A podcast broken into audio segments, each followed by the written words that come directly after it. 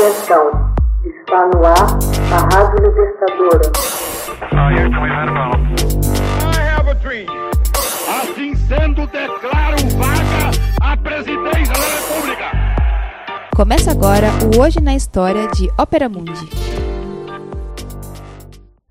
Hoje na História, 1975. Exército de terracota é encontrado em Xi'an.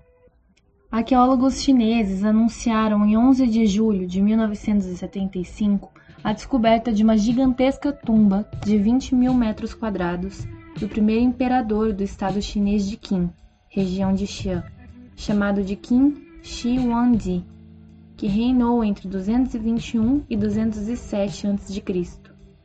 A tumba continha estátuas de mais de 6 mil soldados e cavalos em terracota, um material constituído de argila em tamanho natural. Um verdadeiro exército enterrado junto com o soberano, a fim de acompanhá-lo ao outro mundo.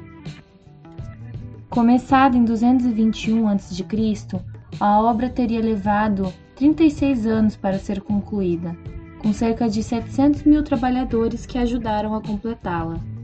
Os guerreiros do exército todos têm rosto diferente e estão armados, prontos para o combate. O imperador Qin foi um dos mais importantes governantes da história chinesa.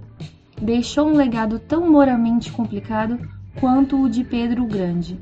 Assim como o czar russo, ficou conhecido por suas contribuições para a implantação de um Estado moderno, tanto quanto por ter sacrificado a vida de milhares de trabalhadores em troca de seus visionários projetos. Embora vilipendiado pela tirania, Shi Huangdi é admirado por diversas políticas radicais e perspicazes. Para unificar sete distintos estados numa única nação, padronizou uma escrita comum e estabeleceu sistemas monetários e medidas uniformes. A fim de tornar eficiente o governo, codificou um sistema legal e submeteu governantes hereditários a um sistema administrativo centralmente conduzido. Para melhorar a produtividade manufatureira, encorajou reformas agrícolas e construiu muitos caminhos. Num esforço para limitar a invasão de tribos bárbaras, mandou construir uma fortificação ao longo da fronteira norte, a primeira grande muralha. As obras e as esculturas tiveram início tão logo o imperador ascendia ao trono. Todos os trabalhadores e as concubinas sem filhos foram com eles enterrados, a fim de salvaguardar os seus segredos. Segundo os registros históricos de Sima Qian, escrito um século depois, céu e terra são representados na câmara central da tumba. O teto, incrustado de pérolas, representa o céu estrelado. O piso, feito de pedra, forma o mapa do reino chinês. Cem rios de mercúrio fluem através dele e todos os tipos de tesouro são protegidos por armadilhas com explosivos mortais. O principal do mausoléu ainda está por ser escavado, em parte porque os arqueólogos ainda estão incertos quanto à sua exata localização. Com frequência, os imperadores construíam um conjunto de túmulos funerários simplesmente para dificultar aos ladrões a localização do verdadeiro túmulo. O túmulo que marca hoje a tumba do imperador não indica necessariamente o local de sua maravilhosa câmara central.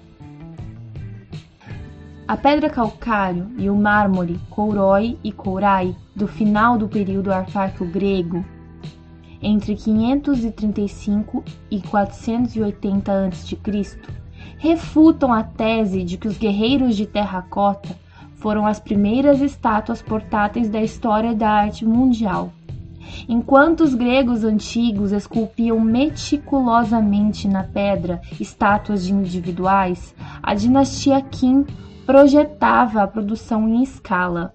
Dezenas de milhares de estátuas humanas e de animais foram manufaturadas conforme uma série de processos, que começava com a modelagem de pernas sólidas. A montagem de cada uma das estátuas ocas sobre pernas sólidas permitiu aos artesãos resolver o desconcertante problema de como fazer uma estátua portátil. Cabeças, braços e pernas ocos, feitas de terracota, foram juntados com argila e colocados sobre pernas sólidas. Depois de montado esse modelo sem acabamento, uma camada de argila era acrescentada e os aspectos como olhos, boca, nariz, bem como outros detalhes de roupa, eram esculpidos na argila enquanto ainda estava flexível. Peças adicionais como barba, olheiras e armadura eram modeladas separadamente e pregadas após o que a figura toda era levada ao fogo em alta temperatura. Hoje na História, texto original de Max Altman, organização Haroldo Cerávulo, locução Camila Araújo, edição Laila Manoeli. Você já fez uma assinatura solidária de Opera Mundi? Com 70 centavos por dia, você ajuda a imprensa independente e combativa. Acesse www.operamundi.com.br/apoio.